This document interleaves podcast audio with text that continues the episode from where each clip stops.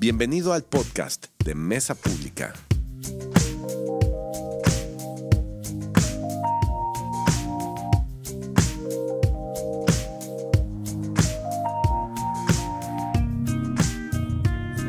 verlos de nuevo. Bienvenidos. Muchas gracias por darse el tiempo de estar aquí. 10 de julio de 2020 y es un día súper especial hoy porque lo hizo el Señor, número uno. Número dos, no está lloviendo. Número tres, este, ahí viene Pedro también, por eso es muy especial este domingo. Y para mí, mi familia es también muy especial porque es cumpleaños de Mila, la tremenda Mila. Entonces, si la ven ahí, la felicitan, aunque no les va a entender y les va, les va, ¡ah! pero no importa. Sí, sí entiende, sí, va. Si le, tú pregúntale cuántos años tiene, te va a decir, Tosh. Entonces, estamos felices por eso. Y este, como decía aquí Héctor, bien lo decía, eh, estamos ya casi terminando esta serie de David que ha estado muy padre, esta serie llamada Historias que si has estado aquí, pues ya, ya estás familiarizado. Y si no, te explico, Historias va a ser una, es, es una serie a la que vamos a estar regresando, este, pues todo el año, todos los años, vamos a estar contando las historias, el storytelling de la Biblia y todo lo que tiene que decirnos cada historia. Este, si bien hay mucha, mucha profundidad, mucha enseñanza, obviamente en la palabra, pero creo que hay una riqueza muy, muy grande en contar la historia. A final de cuentas, eh, la Biblia se, se escribió, sí por inspiración de Dios, pero, pero fue contada de generación tras generación tras generación por historias, historias. Y hay un poder muy grande cuando, cuando comunicamos, cuando contamos una historia así nada más. Entonces, híjole, qué padre poder aprovechar todo este libro de verdades y de poder y contar la historia de Dios que desemboca hasta el día de hoy en nuestras vidas y tiene un poder tan grande y tan especial en nuestras vidas. Alguien puede decir, ¡Woohoo! ¡Amén! Eso. Bueno, este, por cierto, anuncio, aquí está mi hermana Jessica, nunca había venido. Quiero presentárselas, mi hermana menor. Este, somos cinco hermanos, pero este, ella vive, este, yo les he contado historias de en la quemada, ajá, ahí donde les conté que una vez que una víbora salió y que me apareció un perro y ahí, ahí es culpa de ella. Entonces, este, si quieren aventuras e historias raras, contáctenlas, váyanse ahí a su casa y al rato va a pasar a contarnos un poquito de, de lo que está haciendo allá. La verdad, eh, tienen una, unos ministerios impresionantes. No es porque sea mi hermana, pero de verdad es impresionante lo que están haciendo. Es como muy real, porque tú llegas ahí, es como, es como si te fueras a otro mundo. Está padrísimo. Entonces, al ratito va a pasar a contarnos. Entonces, gracias por qué chido que viniste. Y este, bueno, vamos a como recapitulando como, eh, un poquito más lo que, lo que, conectando un poquito más lo que estaba este, platicando aquí Héctor. Estamos hablando de David. Vimos estas historias, vimos desde los inicios, desde que David era un adolescente, lo ungen como rey, todo lo que pasa con Samuel y después este, unos años después derrota a este gigante, a Goliat, y vemos que después eh, en la lectura, un poco más adelante, cómo empieza él una, una vida de, de sufrimiento, empieza a huir del rey Saúl, empieza a tener esta- estas batallas en su, en su vida, se, muere Saúl y se muere su mejor amigo y, pasan cosas pues muy fuertes en su vida. Este, y después entra como al pico, a la, mejor etapa de su vida, que es cuando por fin lo coronan rey y, el cuate eh, entra como en un tipo de éxito en, el pueblo de Israel, ¿no? Este, hay paz en- ahí en la tierra de Israel, todo el mundo está feliz, todo el mundo canta canciones acerca de Israel, están felices por este rey eh, increíble que los está representando. Ahora este, este campeón, como lo explicábamos en otros domingos, entonces está teniendo este momento, este súper rey, ¿no? Va y recupera la- el, el- el arca del pacto de Dios y la trae de regreso a Jerusalén. Y, y hasta que llega este momento donde hay una gran oscuridad, este momento que en, en la, en la historia de la Biblia, en la historia religiosa, en la historia cristiana, se, se le conoce como el pecado de David, este, este momento oscuro que es cuando cae en adulterio David y como, como resultado mata a el esposo de Betsabé, a Urias, elitita, y este trata de cubrir su pecado con, con esta acción tan, tan grande. Entonces llegamos a este momento donde, donde podemos pensar cómo le pudo pasar, cómo a él, cómo este, este personaje, cómo nuestro David, cómo este cuate que tenía el corazón de acuerdo al de Dios, le pasó esto. Y cuántas veces nos ha pasado, ¿no? Que vemos a esta figura y que dices, no, él no. En tu infancia, no sé, tu papá o algo que digas, no, él no. ¿Cómo? Una persona que admiras o una persona cercana o aún tú. No, esto a mí no me, a mí no me, a mí no me va a pasar. Y vemos ahí a este David, ¿no? ¿Cómo le pudo pasar a él que era tan cercano a Dios? ¿Cómo le pudo pasar a él que era quien escribía estos salmos, quien, quien era tan admirado por el pueblo de Dios, como a este tan entregado a Dios, es imposible que le esté pasando. Pero la realidad es que en nuestros corazones, en cada uno de nosotros, tenemos un potencial muy grande de hacer cosas terribles. Esa es la, la verdad. En nuestro corazón existe ese potencial. En cada uno de nosotros hay, hay, hay un gran potencial de, ser atraídos hacia, hacia el pecado, hacia, la, hacia pues, estas acciones o este estilo de vida que, que nos aleja y nos separa de Dios. Entonces estamos viendo cómo esta historia nos recuerda la importancia de vivir delante de Dios, de vivir una vida que, que, nos, llene, que nos lleve de regreso a arrepentirnos, que nos lleve a vivir en comunidad como lo estamos haciendo, sobre todo en estos tiempos tan difíciles que es como eh, pues que la gente como que ha perdido mucho la esperanza en la iglesia y en, la comunidad, en, la sociedad, ¿no? Y la importancia que es vivir unos con otros, rindiendo cuentas unos con otros, que por cierto, acerca de este tema también les tengo buenas noticias que al ratito les voy a compartir, pero rindiendo cuentas unos con otros, amando y adorando al Señor. Qué importante es vivir todo esto que representaba en la vida de David. ¿cierto? Tú ves la vida de David y ves un cuate que adoraba a Dios, ves un cuate que era amado por su comunidad, pero en esta etapa él estaba aislado, él estaba viviendo una vida alejada y ahí nada más metido. Entonces, esto le sucede a David en esta etapa. Entonces vamos a continuar, vamos a ver qué es lo que le responde Dios ante esta esta historia que leímos la semana pasada, que fue la caída con Betsabé. Vamos a ver qué es lo que sucede después, cómo responde, eh, cómo le responde David a su amigo Natán cuando Natán llega y, viene a, visitarlo y le dice, ¿se acuerdan? Tú eres el hombre. Le dice esta frase, tú eres el hombre. Entonces vamos a ver que, cómo, cómo reacciona David y cómo contesta Dios también ante todo esto. ¿vale? ¿Les parece muy bien? Entonces vamos a leer 2 de Samuel 12, del 1 al 23, y para esto me di a la tarea de nuevo de invitar a mi gran amigo Pedro a que nos lea esta historia, que lo hizo increíble la semana pasada. Entonces le dije, brother, lo hiciste también, que quiero que lo vuelvas a hacer. Le dije, tráete un suéter más apretado todavía. Gracias, Duro, gracias. Entonces, este, vamos a leer 2 Samuel 12, del 1 al 23, en la nueva traducción viviente, si tienes ahí, si no, nos puedes seguir con Pedro. Por lo tanto, el Señor envió al profeta Natán para que le contara a David la siguiente historia. Había dos hombres en cierta ciudad, uno era rico y el otro pobre. El hombre rico poseía muchas ovejas y ganado en cantidad el pobre no tenía nada, solo una pequeña oveja que había comprado.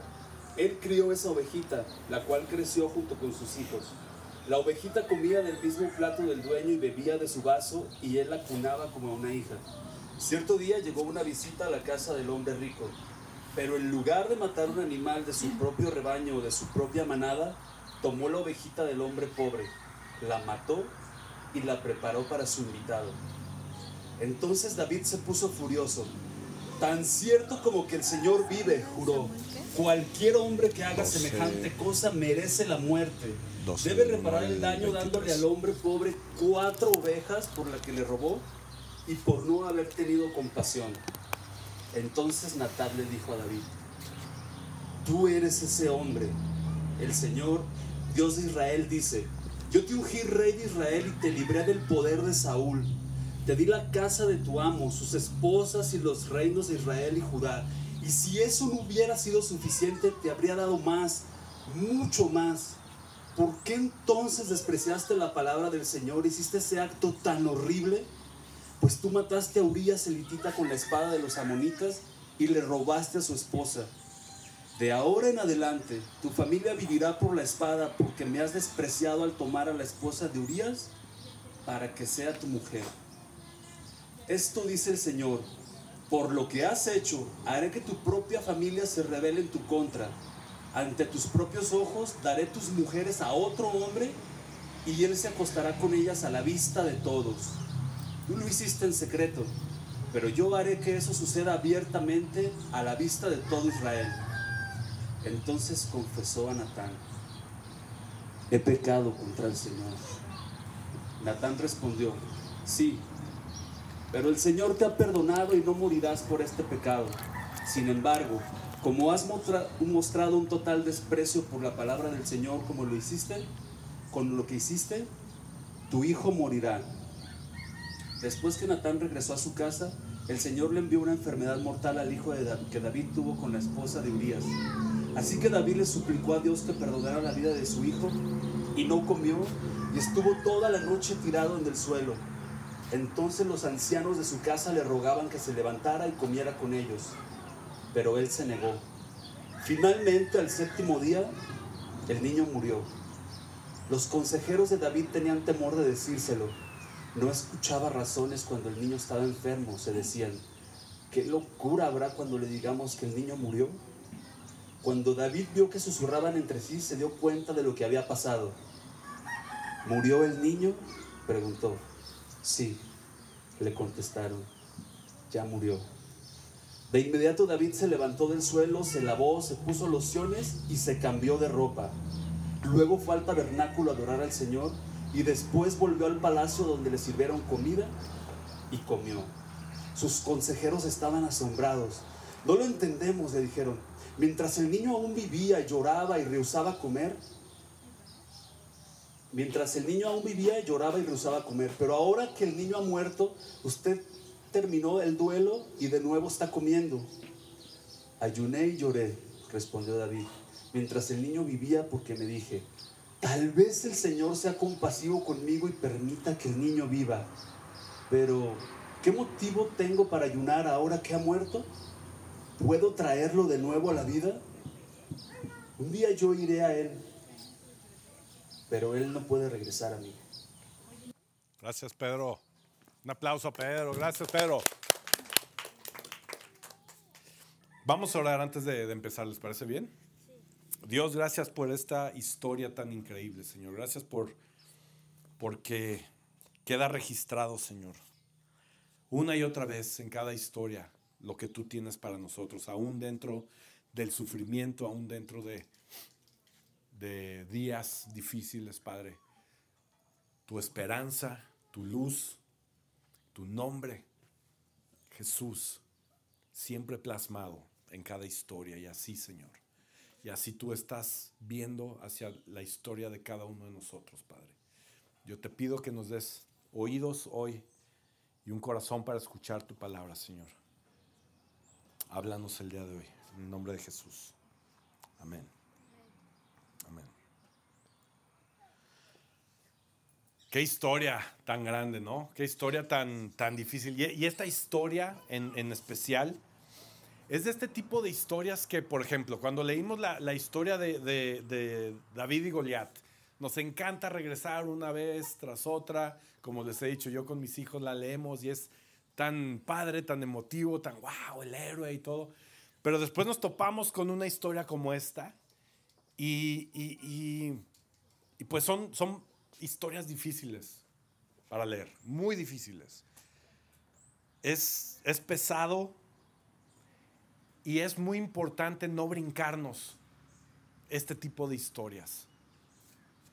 Hemos visto al gran David, a este rey, a esta figura, a este personaje tan grande y tan significativo en la Biblia. Todo el favor de Dios sobre su vida, muy especial, muy, muy grande, donde podemos ser inspirados. Pero cuando llegamos a una historia así, no podemos simplemente pisarle al acelerador y ah, mejor me voy a la que sigue. Porque son historias difíciles de leer y son difíciles de entender también. Entonces como que eh, tenemos muchas veces esa tentación como, como Pedro leyó en el versículo 13 al 15. Dice, entonces David le confesó a Natán, he pecado contra el Señor. Y Natán respondió, sí, pero el Señor te ha perdonado y no morirás por este pecado. Sin embargo, como has mostrado un total desprecio por la palabra del Señor, con lo que hiciste, tu hijo morirá. Después que Natán regresó a su casa, el Señor le envió una enfermedad mortal al hijo que David tuvo con la esposa de Urias. Qué difícil. ¿Qué, qué estás leyendo aquí? ¿Qué, ¿Cómo vemos a Dios ahí adentro en una historia tan, tan difícil? Y yo, yo cuando leo esto estoy tentado a hacer dos cosas. Una es pararme y decir, qué fregados. Perdón. Dices, ¿qué es esto? ¿Qué? A ver, Dios, ¿qué estás diciendo aquí? ¿Dónde estás tú? O sea, ¿dónde puedes estar tú como un héroe con una historia aquí que, donde un hijo y que, que es todo este desastre? O la otra cosa que estoy tentado a hacer es meter el acelerador y decir, ah, no, esto, esto no lo entiendo, esto es como para cuates más cultos, más profundos. Déjame, voy a la siguiente parte que es, yo no, o sea, hay estas partes de la Biblia que yo no entiendo, yo no le entro. Y ya alguien algún día me lo va a explicar. Y, y, te adelantas, ¿no? Este, voy, voy a pasarme a la siguiente historia que me da más, más lógica o me identifico mejor, ¿no? Pero nos damos cuenta que si te detienes un poco ahí, lo que lo que tienes en tus manos es una bomba que está a punto de explotar. Una bomba como teológica, una bomba espiritual o no sé cómo llamar. Es, algo que, híjole, es algo muy grande y, es algo que hay que manejar con mucho cuidado. Ni acelerarle, ni, ni aventársela al otro, no, es algo que hay que manejar con mucho cuidado. Y hoy esta historia no quiero minimizarla o acomodarla a nuestra, como que, ay, es una historia difícil, pero mira, le vamos a sacar provecho porque dice esta frase y de aquí nos vamos. No, la verdad no, no la vamos a minimizar. Ni, ni, voy a tratar de, buscarle una explicación así rebuscada o más bien eh, quiero encontrar algo realmente profundo acerca de quién es Dios. Yo se los apuesto, cada historia en la Biblia, por más difícil que sea, por más que no la entendamos, vamos a encontrar algo acerca de quién es Dios y quién es Dios para ti, quién es Dios para mí, quién es Dios para nuestra vida, de una manera real, de una manera práctica, de una manera sencilla, por más complicado que sea. ¿Estamos bien? Entonces nos vamos a ir con cuidadito. Vamos a bajar la velocidad de este rey, eh, la adrenalina, y le vamos a bajar un chorro de velocidades y que nuestro corazón y nuestros oídos, como orábamos, estén sensibles para lo que Dios quiera hacer en nuestras vidas el día de hoy. ¿Tú quieres que Dios te hable hoy? ¿Sí? ¿Quieres que Dios haga algo en tu vida hoy? ¿Sí? Ok, entonces vente conmigo y bájale cuatro velocidades a tu domingo, ¿va? Vamos, vamos despacio, vamos agarrando esta bomba con cuidadito, ¿va? La mejor manera de empezar con cuidado esta bomba, para mí, es hacer lo siguiente. Vamos a imaginar que estamos ahí con David y vamos a bajarnos al suelo junto con él. Vamos a tirarnos al piso con David. Creo que es la mejor manera de bajar la velocidad y quedarnos quietos. Vamos a tomar esta posición que David está tomando en esta historia y vamos a tirarnos al suelo junto con él. Porque cada vez que estamos en el piso, en el suelo, podemos ver el dolor de la vida, ¿cierto? Yo no sé cuánto dolor has experimentado en tu vida. Por cierto, hoy vamos a hablar acerca del dolor y el sufrimiento, si, si no has cachado el tema. Este, yo no sé qué tan profundo sea el dolor por el que has pasado en tu vida, pero estoy seguro que todos lo hemos experimentado. Lo que sí estoy seguro es que seguramente en ese dolor te has encontrado en el piso como David alguna vez.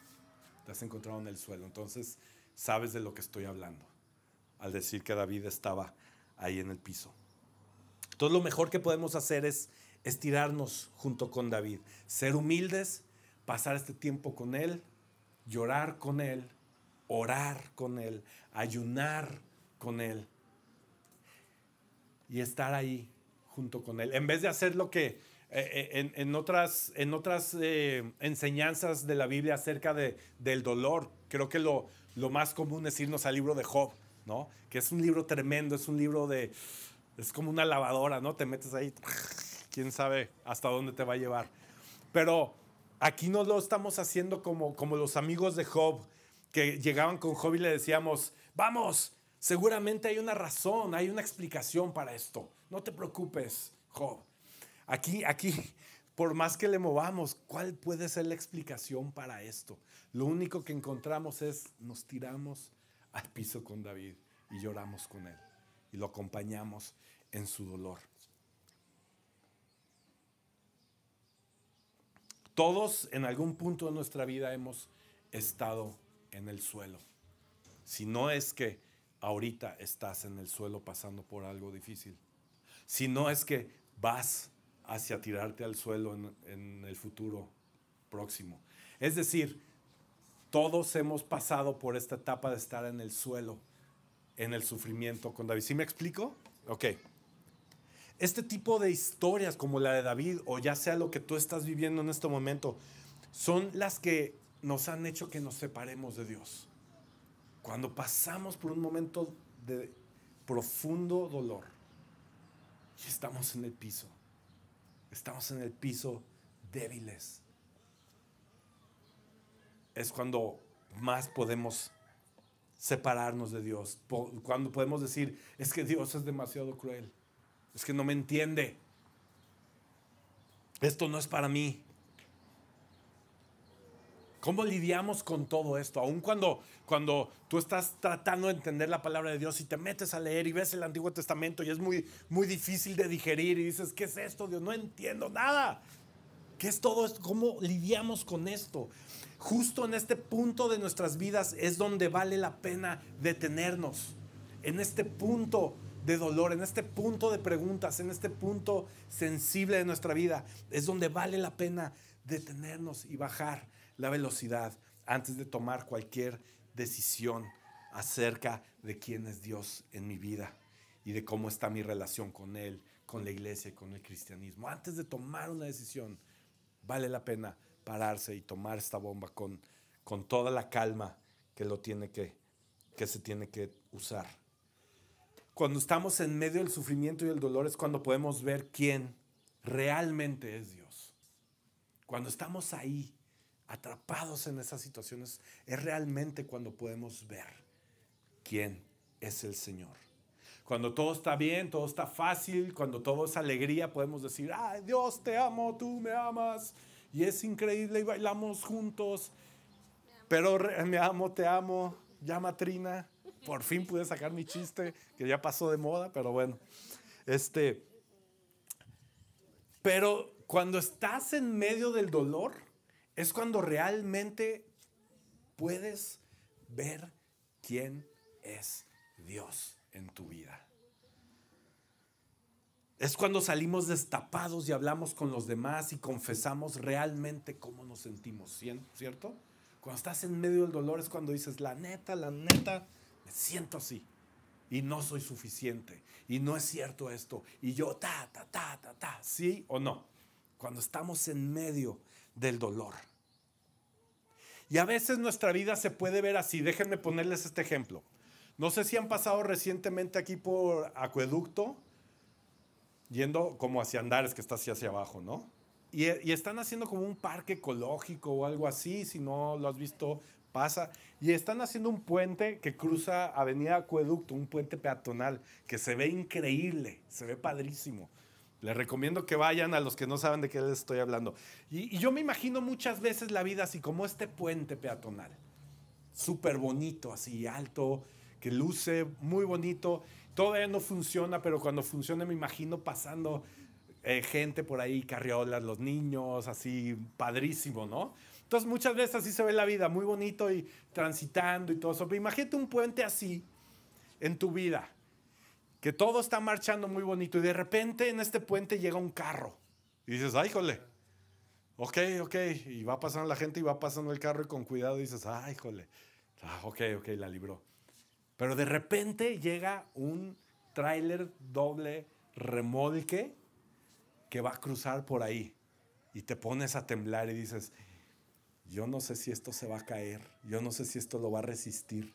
Muchas veces nuestra vida se ve así, como que en, un, en una perspectiva muy linda, pero cuando llega una carga desconocida, no sabes cuánto va a aguantar esta vida, este puente tan hermoso que tú has estado acostumbrado a visualizar. Y a veces se ve así nuestra vida o a veces se, se ve así la vida de, de, los demás, ¿cierto? Puedes ver estos, estos, este puente que dices, ¡Ah! ¿la va a librar? Híjole. ¿Qué pasaría si, si, si atraviesa por aquí este, este camión? ¿Se va a poner a temblar todo este puente y se va a caer? ¿O qué va a pasar? ¿Se va a quedar en pedazos? ¿Llegará al otro lado del puente este tráiler? Muchas veces así es nuestra vida, como este peso llegará al otro lado y cuando llegue al otro lado vamos a seguir diciendo que Dios es bueno y que Dios es poderoso y que mi vida pertenece al Señor. Cuando vienen estos momentos de carga y de peso y de prueba para nuestra vida que está a dos de derrumbarse, cuando pasa del otro lado, tenemos la capacidad de decir, ahí está Dios. y Dios me ama y Dios es bueno. ¿Me, explico? Y ahí es en donde estamos viendo a David en ese momento. Estamos ahí en el piso y el cuate está cegado de poder, como ya lo leímos. Está ahí hecho bolita, está cegado de poder, de hipocresía, un cuate que no escucha su propio mensaje, un cuate que escribe salmos increíbles, pero que parece que en ese momento no ha escuchado lo que él mismo ha escrito hacia Dios, que ha echado sus valores al piso junto con él, que, que, de pronto suceden vidas, eh, eh, eh, perdón, que de, de pronto suceden cosas devastadoras en su vida y ahí está con su rostro en el suelo. Ahí está, ahí lo vemos a nuestro gran rey David, viviendo una vida aislado, solo, sin pedir consejo, aislado de su comunidad. Pero, ¿qué dice después? Ahí en la Biblia dice, de pronto se levanta del piso con más fuerza de la que tenía antes. De repente se levanta con mucha más fuerza de la que tenía antes. ¿Cómo, cómo es posible que suceda esto? Después de toda esta tragedia que yo les acabo de decir, ¿cómo es que David de repente se levanta con fuerza absoluta, como una renovación, y sigue adelante. ¿Cómo, cómo sucede esto? ¿Cómo es posible que, que David se haya levantado para, para adorar a Dios y continuar su vida en adoración y con fe y diciendo, Dios, tú eres dueño, tú eres mi Señor? ¿Cómo es posible que David se haya levantado de la nada, donde estuvo rogando por días con la cabeza en el piso por la vida de su hijo? ¿Cómo puede pasar esto? Entonces, para explicarles un poco mejor, yo quiero platicarles tres cosas acerca del sufrimiento. ¿Les parece bien? Tres cosas del sufrimiento. Número uno, ¿qué no es el sufrimiento? Tenemos que saber qué es lo que no es el sufrimiento, ¿ok? Número dos, ¿qué realmente es el sufrimiento? Y número tres, ¿hacia dónde nos lleva este sufrimiento. ¿Va? ¿Les parece bien? Entonces, número uno, ¿qué no es el sufrimiento? ¿Qué es lo que no es? El sufrimiento, amigos, quiero que lo tengan esto, si lo apuntan ahí en su cuaderno, en su celular o en su corazón o en Twitter o en donde quieran, apunten esto.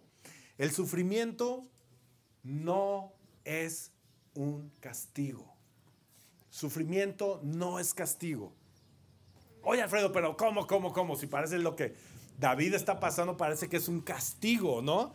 O sea, ve, lo que, ve, quiero que veas lo que dice en el versículo 13. Dice, el Señor te ha perdonado y no morirás. Si fuera un castigo, diría, vas con el castigo. O sea, a ti te toca esto. El sufrimiento no es un castigo. Vemos en Salmo 51.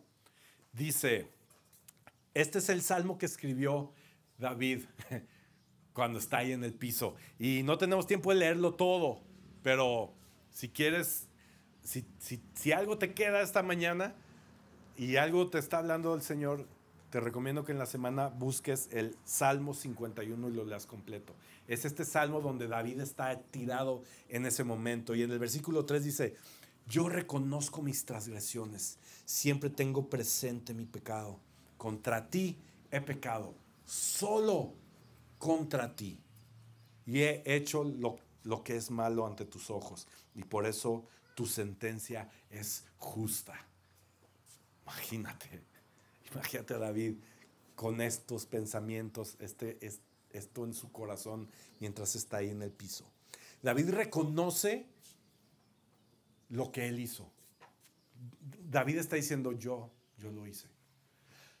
Me impresiona cómo llega Natán como un amigo, ¿no? O sea, no llega a Dios y lo exhibe, como dice que debería de pasar, ¿no? Llega y le trae un amigo primeramente, ante su pecado, ante su dolor, en la peor etapa de oscuridad, llega y en vez de recibir el castigo, llega un amigo. Dios le manda un amigo. Un amigo con quien puede hacer comunidad, con quien puede hablar, con quien puede decirle, Dios te está hablando, acuérdate. Le trae ese amigo a David.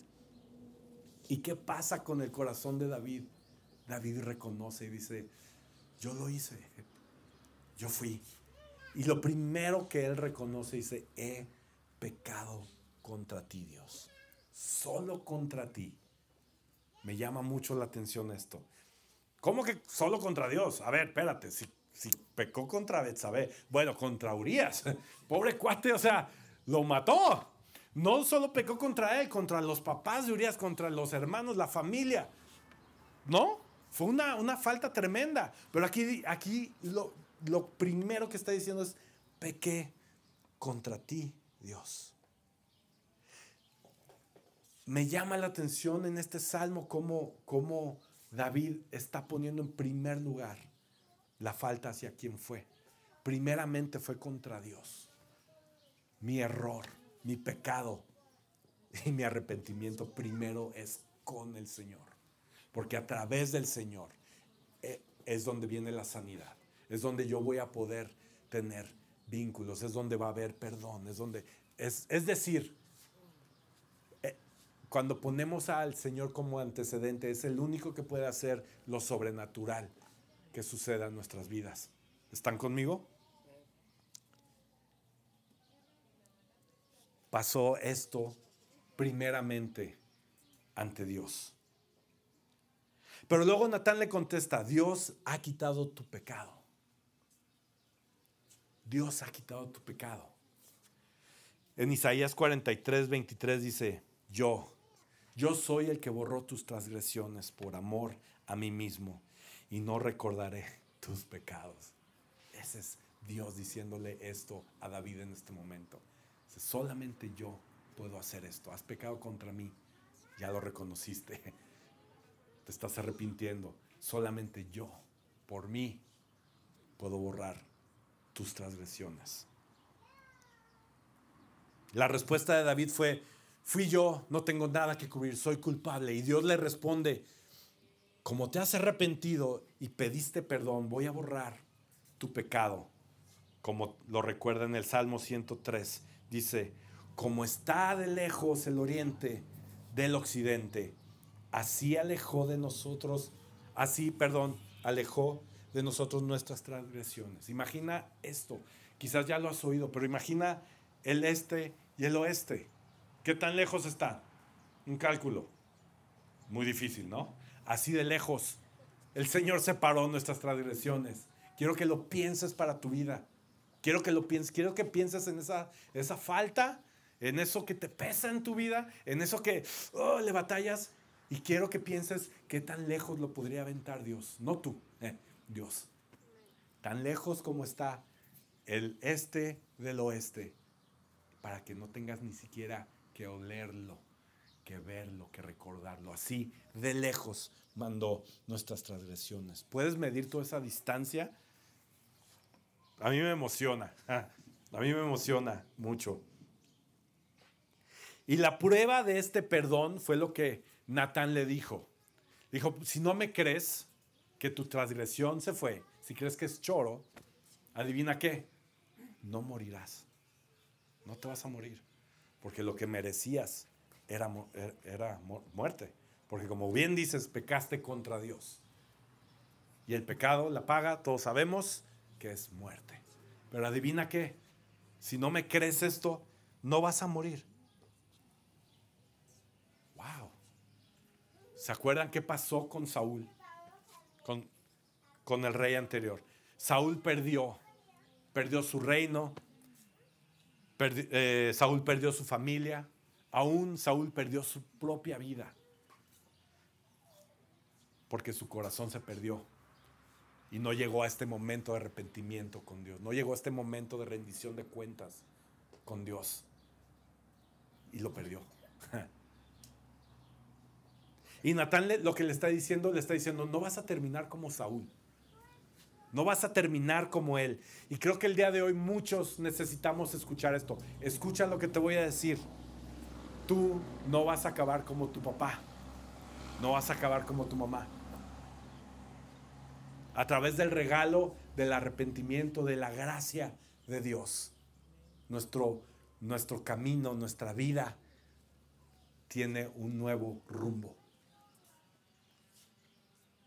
Muchos necesitamos escuchar eso. Escúchame, no vas a terminar como Saúl. No vas a terminar como tus antepasados. Esto no es tuyo. ¿Por qué? Porque la gracia de Dios ha llegado a tu vida y tienes un nuevo destino. Así que David no va a morir. El día de hoy tú no te mueres, David, por esta falta. Sin embargo, no todo es tan bonito en esta historia. Dice, sin embargo, tu hijo morirá. Aquí es donde entramos en la bomba de este mensaje. Aquí es donde vemos que, podemos estar tentados a caer en lo religioso. Lo que la religión nos dice es que si tú te portas bien, te va a ir bien. Si te portas mal, te va a ir mal. ¿No? Pero esto, e, e, esto que, la religión o nuestro, ah, nuestros gods nos quieren llevar hacia ese recordatorio, esto no es la vida en Jesús, amigos. Esta, esta no es una vida cristiana. Lo que, eh, lo que nos hace diferentes a los que creemos que vivimos con el Señor es que más bien nosotros tenemos el potencial de vivir mejor. ¿Sabes por qué? porque reconocemos que vivimos mal. Reconocemos que necesitamos a Dios. Necesitamos que estamos rotos. Es decir, reconocemos que nosotros fuimos, así como David. Reconocemos, decimos, sí, pues ese soy yo. Ese soy yo. Y gracias a eso es que nuestra vida tiene un potencial de vivir mejor. Cuando reconocemos la falta y la necesidad de este Salvador, de este Señor en nuestra vida. Porque si, si, si decimos, yo la verdad vivo bien, yo soy justo, o sea, sí, sí, mira, voy a la iglesia, doy mi diezmo, le sonrío a la gente, soy buena onda, neta, yo, yo creo que tengo una buena vida. Entonces déjame decirte algo, el Evangelio no tiene nada que ofrecerte para ti. No tiene absolutamente nada que ofrecer a tu vida si creemos que somos tan buenos. Son muy fuertes las palabras que Jesús dice aquí en esta porción que dice, he venido como un doctor a sanar a los enfermos. esto, esto tiene un impacto muy grande en nuestras vidas porque nos recuerda nuestra identidad, quiénes realmente somos y nos recuerda que hemos sido encontrados por nuestro pastor y hemos sido llevados a un lugar mejor, no a donde merecíamos estar. Cuando reconocemos esto en nuestras vidas, quiénes somos, que somos rotos y que necesitamos a este doctor, es cuando podemos tener este potencial de vivir mejor. ¿Les parece bien? Sí. Cuando creemos que Dios nos está castigando, pasan dos cosas. Número uno, creemos que en nuestra, en nuestra relación con Dios vamos a vivir tirados en el piso toda la vida. Eso es lo que pasa cuando creemos que estamos siendo castigados por Dios. Es mejor pasar mi vida aquí. No, no, no, yo, yo mejor voy a vivir aquí arrastrado. Es que merezco estar aquí, tengo que estar pagando por todo lo que hice. Soy tan, tan malo que, que necesito vivir aquí. Ah, nunca voy a gozar esa vida en abundancia de la que habla Jesús en su palabra. Entonces, me voy a quedar aquí porque me muero de miedo. Esa es una de las cosas que pasan cuando vivimos eh, creyendo que Dios nos está castigando. Y la otra es, vivimos con un resentimiento con Dios. Vivimos enojados con el Señor. Nuestro corazón se endurece vez tras vez tras vez, hasta el punto que ya no queremos ni siquiera involucrarnos, no queremos comunicarnos, no queremos saber nada de Dios, ni lo que tenga que ver con Él. No queremos relacionarnos con gente, con iglesia, no queremos saber nada porque vivimos con este resentimiento con Dios, pues todo es su culpa, ¿no? Y esto es como otra consecuencia de vivir así como una vida creyendo que estamos siendo castigados por el Señor. Recuerda, el sufrimiento no es castigo. Número dos, ¿qué sí es el sufrimiento entonces? ¿Ok? ¿Qué sí es el sufrimiento? Versículo 14 dice, has mostrado un total desprecio por la palabra del Señor. Con lo que hiciste, tu hijo morirá. Después de que Natán regresó a su casa, el Señor envió una enfermedad mortal al hijo que David tuvo con la esposa de Urias. Así que David le suplicó a Dios que él perdonara la vida de su hijo. No comió y estuvo toda la noche tirado en el suelo. Entonces los ancianos de su casa le rogaban para que se levantara y comiera con ellos, pero él se negó. Esto suena a castigo, ¿cierto? Esto suena a que Dios lo está castigando. Pero realmente lo que va a pasar es que Dios va a hacer algo a través del sufrimiento de David. Va a hacer algo para su propio bien. Y, yo sé que esto puede sonar muy loco, porque es, puedes decir, sí, pero ¿cómo? ¿A expensas de un bebé? O sea, ¿qué es, qué es esto? ¿Cómo? Pero lo que vamos a ver es cómo Dios va a transformar el corazón de David. Lo va a llenar de misericordia lo va a llenar de sanidad a través de este sufrimiento, a través de este camino tan difícil. Muchos de nosotros vivimos nuestra vida como, como si fuéramos esclavos del pecado. Muchos tenemos la tendencia de vivir nuestra vida así. Como si tuviéramos que estar pagando por este pecado. O sea, vivimos como con la conciencia cochina con la conciencia incómoda diciendo, no, es que yo, la verdad, pues sí me merezco esto. No, es que yo me lo busqué. No, es que esto y el otro. Y, es, y es estar dándole vueltas a este pecado, a esta situación en tu vida que está tomando el lugar del Señor en tu vida. Y muchas veces vivimos una vida así, ahí. Y, esto...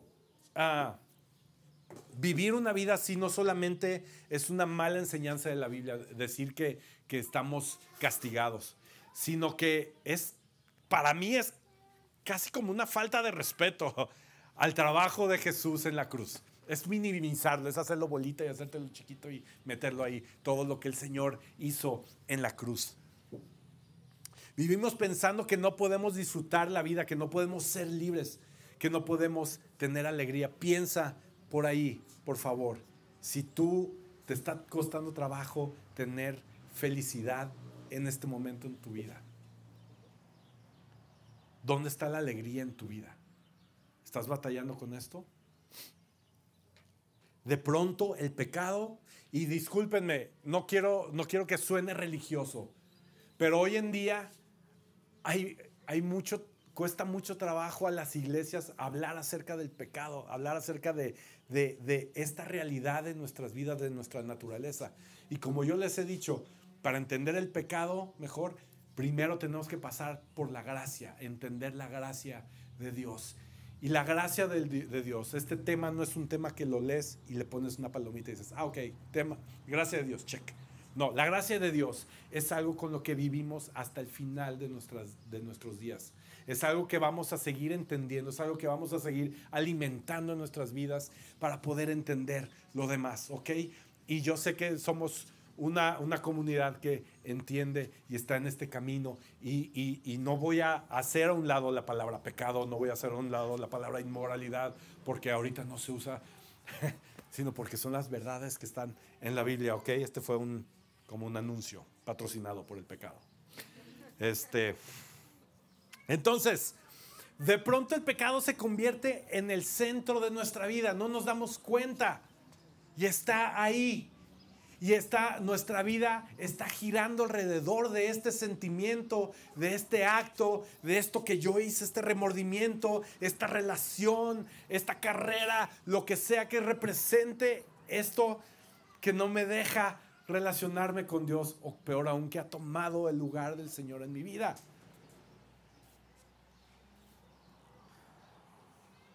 Pero el sufrimiento, lo que yo te quiero decir, que sí es el sufrimiento. El sufrimiento es el recordatorio de que Dios es quien sana nuestra vida y nuestro corazón. Eso sí es el sufrimiento. Cuando tú te pegas en tu cuerpo, ah, te duele, ¿cierto? Es una señal que te está mandando tu cuerpo. Oye, hay algo, la panza, oh, híjole, algo, algo está mal. Tu cuerpo te está mandando esta señal. Para mí el sufrimiento es la señal de tu espíritu, de tu alma, que te está recordando quién es el que finalmente sana tu vida. Es el recordatorio, es el recordatorio de hacia dónde tu alma tiene que correr en ese momento. Es el recordatorio de, de que te está diciendo, hey, necesitas a Dios, necesitas la presencia de Dios en tu vida. Entonces, eso me lleva al punto número tres, ¿hacia dónde nos lleva el sufrimiento? Vemos en el versículo 18, dice, finalmente al séptimo día el niño murió. Los consejeros de David tenían temor de decírselo. No escuchaba razones cuando el niño estaba enfermo, se decían. ¿Qué locura hará cuando le digamos que el niño murió? Ellos tenían miedo de que él se fuera a suicidar o a hacer una locura. Cuando David vio que susurraban entre sí, se dio cuenta de lo que había pasado. ¿Murió el niño? preguntó.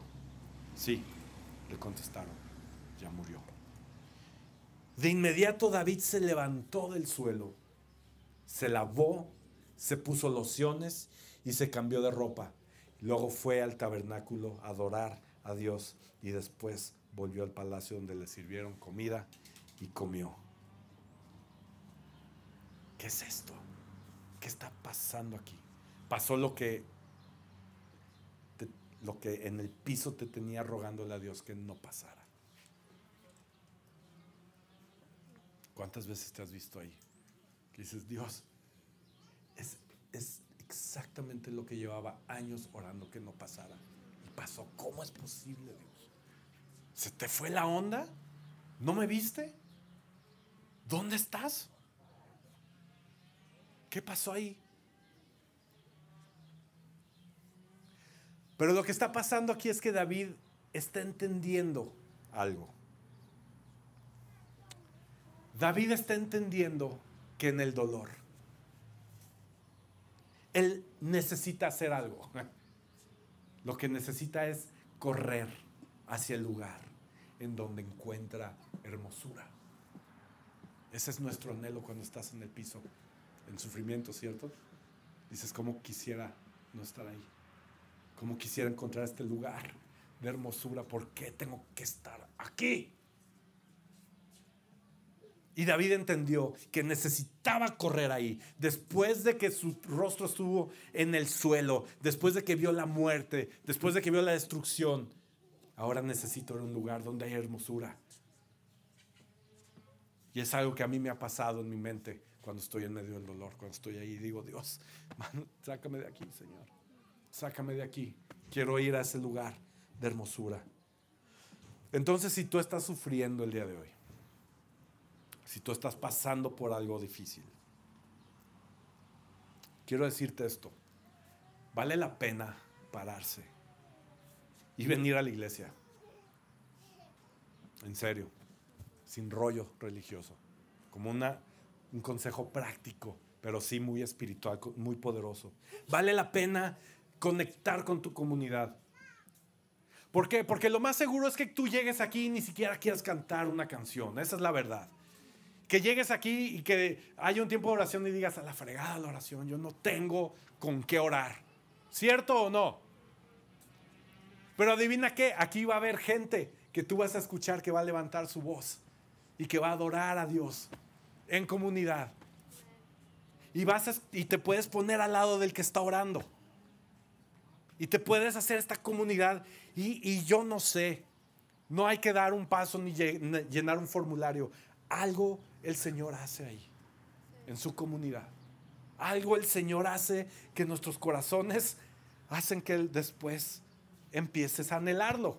Y después te vas a ver tú ahí alabando al Señor en medio de tu dificultad, encontrando ese lugar de hermosura por el que has estado pidiendo. Tu corazón se levantará y contemplará la belleza del Señor, porque esa es la promesa que tiene Dios para la comunidad. Esa es la promesa que tiene Dios para su pueblo, para la gente. Por eso nos esforzamos en venir los domingos aquí y pasar tiempo juntos y escuchar estas historias que nos llenan y que este pelón abre la boca y que seguramente va a decir una frase que va a impactar tu alma porque viene de parte del Señor, viene directamente de tu Creador. Y es muy difícil de decir esto. Pero se los voy a decir así como viene. Este bebé salvó la vida de David. Este David hizo que él se levantara y fuera corriendo a la casa de Dios a buscar la hermosura de Dios y adorar al Señor. Después de David, eh, eh, bueno, David tuvo a un hijo que se llamaba Salomón. Y después de Salomón, a través de él, llegó otro bebé que nació para morir también, para salvar a sus hijos, llamado Jesús. Este bebé sufriría de una manera intensa. El sufrimiento que iba a recibir este bebé no se compara con otro sufrimiento.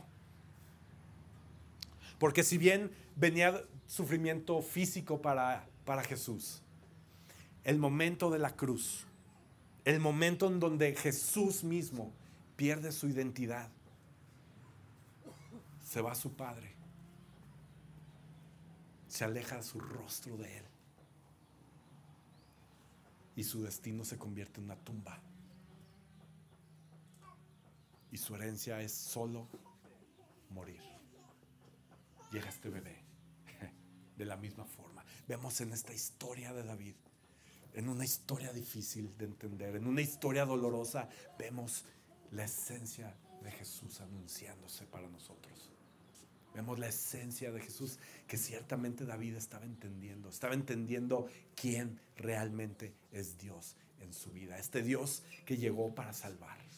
Este Dios que llegó para arrebatar su vida, para salvarlo y decirle, tú no te vas a morir.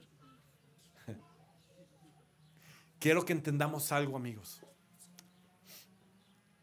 David en, esta, en toda esta historia estuvo peleando la batalla equivocada.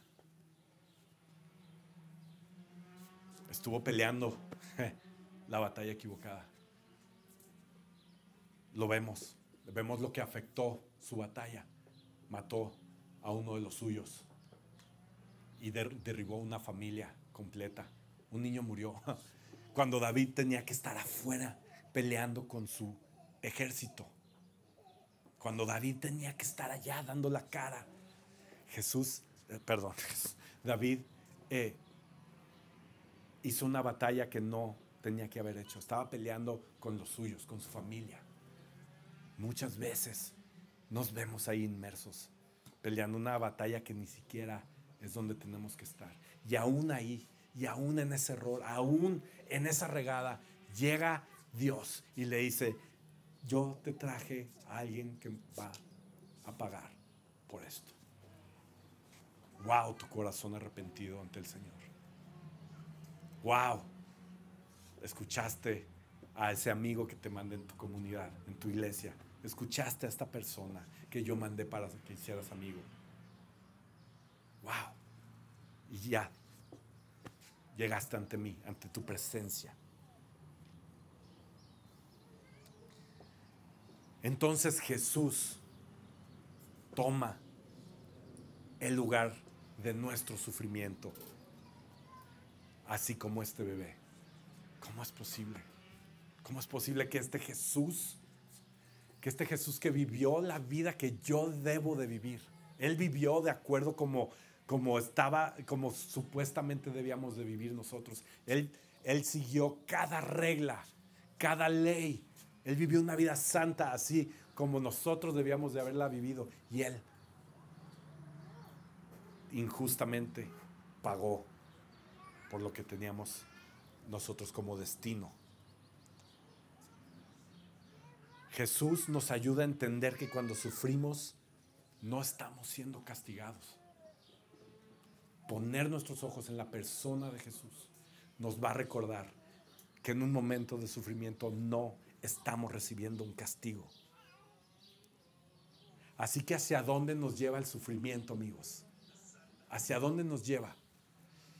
Nos lleva hacia la esperanza de la resurrección, hacia, hacia ese destino. Dice versículo 23, un día yo iré a él, refiriéndose a, a su bebé que murió. Un día yo iré a él, pero él no puede regresar a mí. Él entendió esta promesa de resurrección que iba a venir años después del Señor Jesús. Él, él volvió a conectar con Dios. David volvió a conectar. No es como que entendió y dijo, ah, ya entendí la lección, Señor. Ah, claro que no. Pero este cuate conectó, conectó completamente con, con Dios y se levantó y se perfumó y se fue a ese lugar de hermosura. Dijo, yo necesito irme a este lugar. Y es por eso que lo vemos que se levanta con prisa y se va directamente al tabernáculo, se va directamente a la casa a buscar la presencia de Dios. No se levanta y se va a su casa, al baño, a dormir. No, se levanta y tiene una urgencia por ir a encontrar el lugar de hermosura. Ese lugar que está lejos del sufrimiento. Ese lugar donde encontramos nuestra personalidad, nuestra identidad, nuestra promesa de vida que es habitar en la presencia del Señor. Es habitar ahí en donde Él nos lleva. Entonces el sufrimiento nos lleva al lugar de la hermosura. No sé si gustan pasar, mis queridos músicos. Eh, yo con lo último, eh, nosotros hace algunos años, cuando empezamos con las hospitalizaciones de, Elías, eh, la más, una de las más difíciles fue cuando nos dieron ya el diagnóstico de, Elías, que sigue incierto, pero ya era un diagnóstico, pues una realidad fuerte, y estaba, pues realmente no sabíamos si iba a sobrevivir o no, y estaba en el hospital. Y me acuerdo que ese día llegué ahí al cuarto de terapia y ahí estaba Liz. Y pues con mucho dolor, pero vi a Liz muy gozosa. Y yo le dije, ¿qué traes? Dame. ¿Qué te dieron aquí? ¿Por qué estás así? Y me acuerdo que lo que me dijo es, me dijo, es que cómo hemos orado y hasta le hemos dicho a Dios, o sea, quítale esto a mi bebé, pon, dámelo a mí. O sea, a mí mándame ese sufrimiento, pero quita a mi bebé de aquí, de la terapia, de, esta amenaza de muerte. Y me dice, y, creo que Dios me habló de, de la belleza, de ese lugar hermoso que podemos encontrar al entender que de tal manera nos amó que Él le entregó a su Hijo para tomar nuestro lugar. Y, como que tener a nuestro Hijo ahí nos hizo ver el, dolor de un papá, de entregar a tu hijo a un doctor o a, a un tema de enfermedad o un tema de muerte. Y eh, me acuerdo que en esos, en esos días de hospital, muchos días estuvimos ahí en el piso, tirados y pues desesperados. Pero llegaban momentos así donde el Señor nos hablaba y nos llevaba a ese lugar de hermosura. Y nos recordaba y nos decía las promesas de nuestras vidas. Y creo que desde ahí el Señor nos empezó a hablar de esta promesa de la resurrección. Esta promesa que hay para la vida de Elías, que hemos tratado de, de descifrar y que sé que nunca lo haremos hasta que estemos en su presencia. Sin embargo, ese lugar de estar en el piso y de encontrar el lugar de la hermosura en medio de la, del dolor. Creo que ha trascendido a que incluso hoy nos estemos reuniendo aquí. Ha sido inspiración para decir, Dios tiene tanto que decirnos acerca de esta promesa de resurrección, acerca del dolor, y todos necesitamos escuchar del Señor. Y qué bendición tener esta comunidad tan hermosa, de verdad. Qué bendición tenerlos a ustedes y verlos y poder hacer comunidad y hacer iglesia y, hacer la vida juntos. Y poder decir que somos hermanos y que somos amigos y que estamos tratando de descifrar. Pero lo que nos une, lo que tenemos en común es la presencia de Dios en nuestras vidas. Y que vamos avanzando y que Dios nos habla a unos y luego otros escuchamos. Y, y, eh, construyendo esto juntos. Así que yo hoy te quiero animar a que pienses en esto. Si estás pasando por dolor, si tienes fuerzas, levanta tu voz a Dios y adóralo y busca ese lugar de hermosura. Y si no tienes fuerzas, júntate con alguien que esté cantando. júntate con alguien que esté adorando al Señor.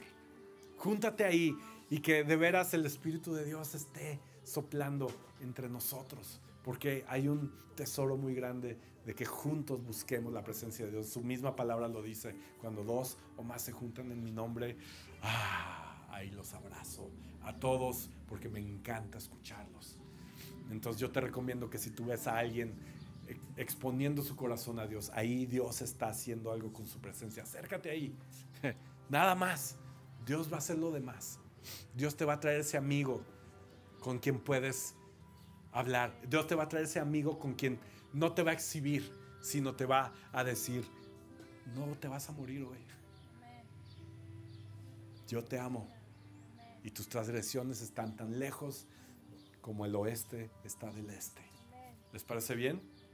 Qué padre puede ser una iglesia que está haciendo, que está recibiendo más de la presencia de Dios. Queremos conocer más, más de Dios y ciertamente estas historias nos hablan de quién es Dios en nuestra vida, quién está siendo Dios en tu vida el día de hoy. ¿Es alguien lejano? ¿Es algo para Alfred y Liz y los que están aquí enfrente y se paran a hablar de Dios? ¿O realmente es algo, es algo real en, válgame la redundancia, en mi vida? Es, es algo que, que está aquí y es algo que anhelo y es algo que quiero o es algo que tengo. Y yo te invito a que, a que de veras abras tu corazón.